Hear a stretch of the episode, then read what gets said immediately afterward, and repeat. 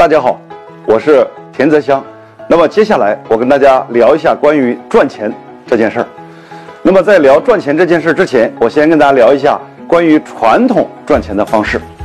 那我们传统赚钱的方式呢，一般我们在赚钱之前，我们都会想到第一个叫我们要做什么。